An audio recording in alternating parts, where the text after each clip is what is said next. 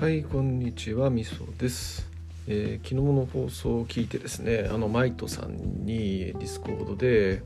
富山の雪の話をこう返信していただきましてありがたい限りなんですけどえーっとですね私もちょうど今スナック偏愛聞いてまして、えーマイトさんの声を最近毎日聞いてる中での返信だったんでお偶然だなぁなんてちょっと思った次第なんですけどえー、っとスナック偏愛面白いっすよねやっぱね。あれも人気番組だよなと思いますね。あの古典界隈樋口塾界隈での。でえーっとまあいろんなその歴史に関しての題材をゲストの方に喋っていただいたりとかしているみたいなのがあってで、まあ、ゲスな世界史偉人ゲスなエピソードみたいなそんな話をされている回がありましてそれがめちゃくちゃ面白くてですね。えーなんかそういう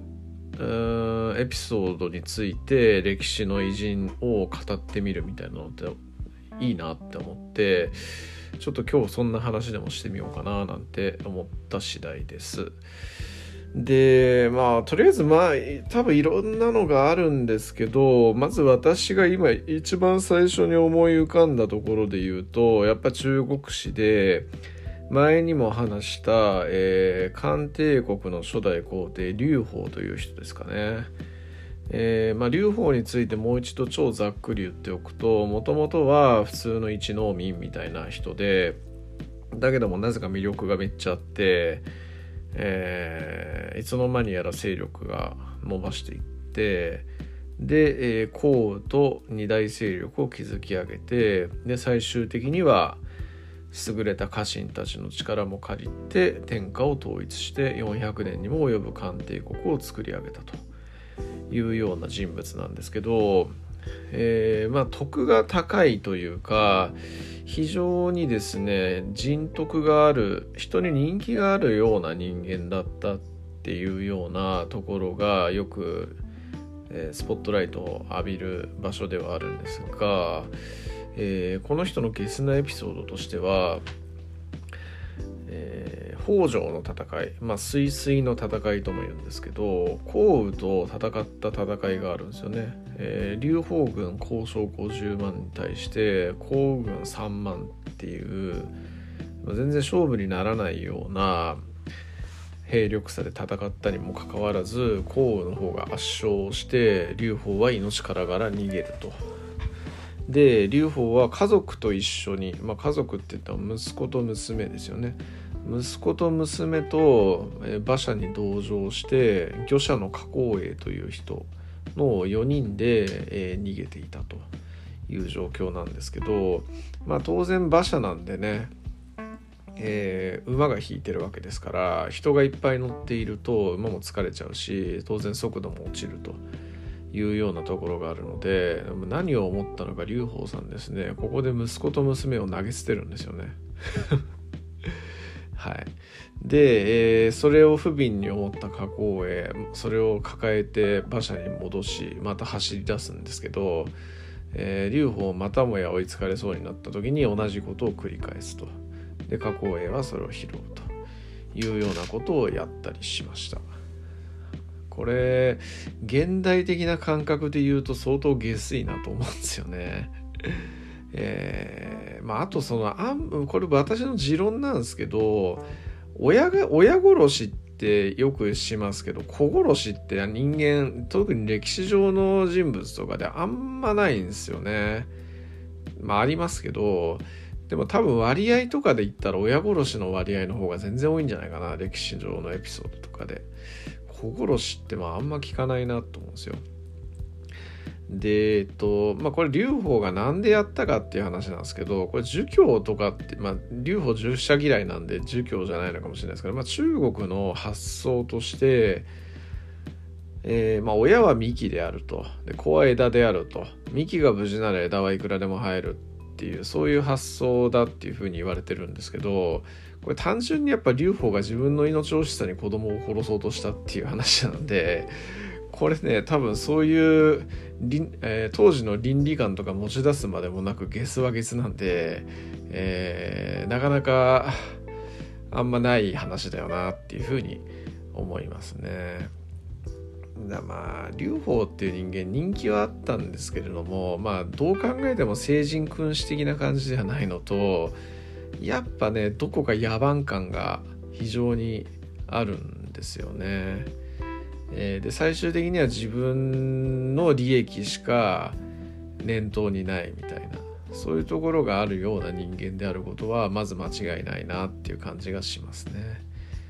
まあ、とは言ってもそこが人間臭くってでそんな人間臭くって自分のことしか考えてないやつが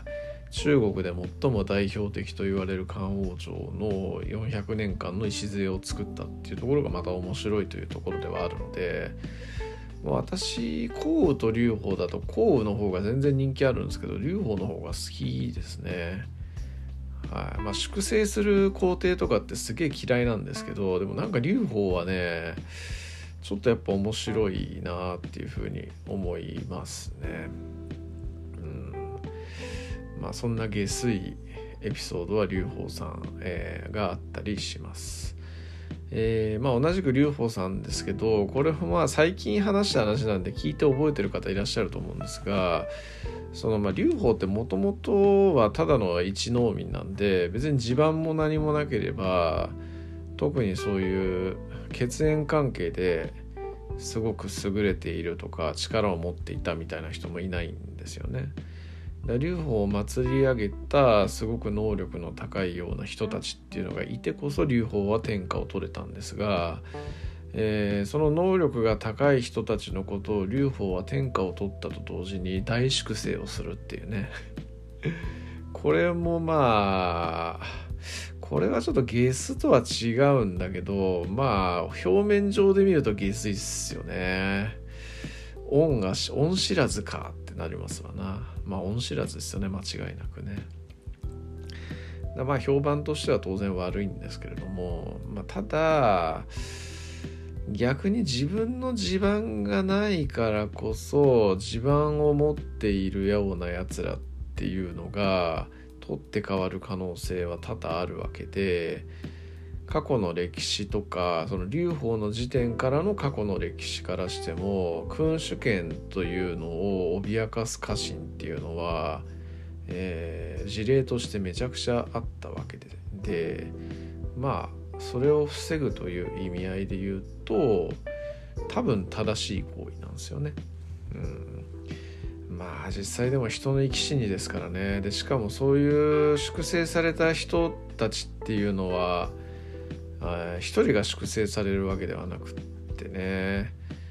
その家族とかね親子供含め三親等とかまで全員殺されるみたいなそういう状況になるわけですから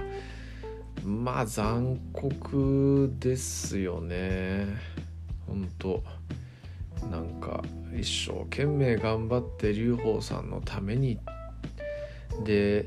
その劉邦さんが天下を取ったから自分たちも少しはようやくいい思いできるようになったよみたいな感じで「お前たちも苦労かけたな」って言って子供や嫁さんにねぎらってたと思ったらなんか謀反の疑いみたいのをかけられて嫁子供ももろとも全員殺されるみたいななんかちょっとそういうのを想像するとえげつねえ話だよなっていうふうにはやっぱ思いますよね。うん、まあついてく人間間違えたとしか思えないんですがまあとは言ってもしゃあない問題でもあるよなとも思います。これはえー、粛清する皇帝嫌いって言いましたけど初代皇帝の多分10割がやってることなんで初代皇帝っていうか初期の皇帝ですよね王朝中国王朝初期の皇帝のほとんどがやっていることなので多分100%やってんじゃないかなまあ多い少ないの問題であって全員やってることなのでちょっと何とも言えませんという感じですがただ一見するとやっぱ軽水という気はしますよね。はい。まあそんな感じのゲスエピソードが劉邦さんにはありますせというところです。なんかちょっとたまにこういう歴史投稿してデトックスというか自分のこうなんか、えー、知識をね吐き出していかないと、えー、楽しくないのでこんな話をまたしたいと思うのとなんか式の武帝の話多分最後までしてないんですよね。だちょっとそこだけは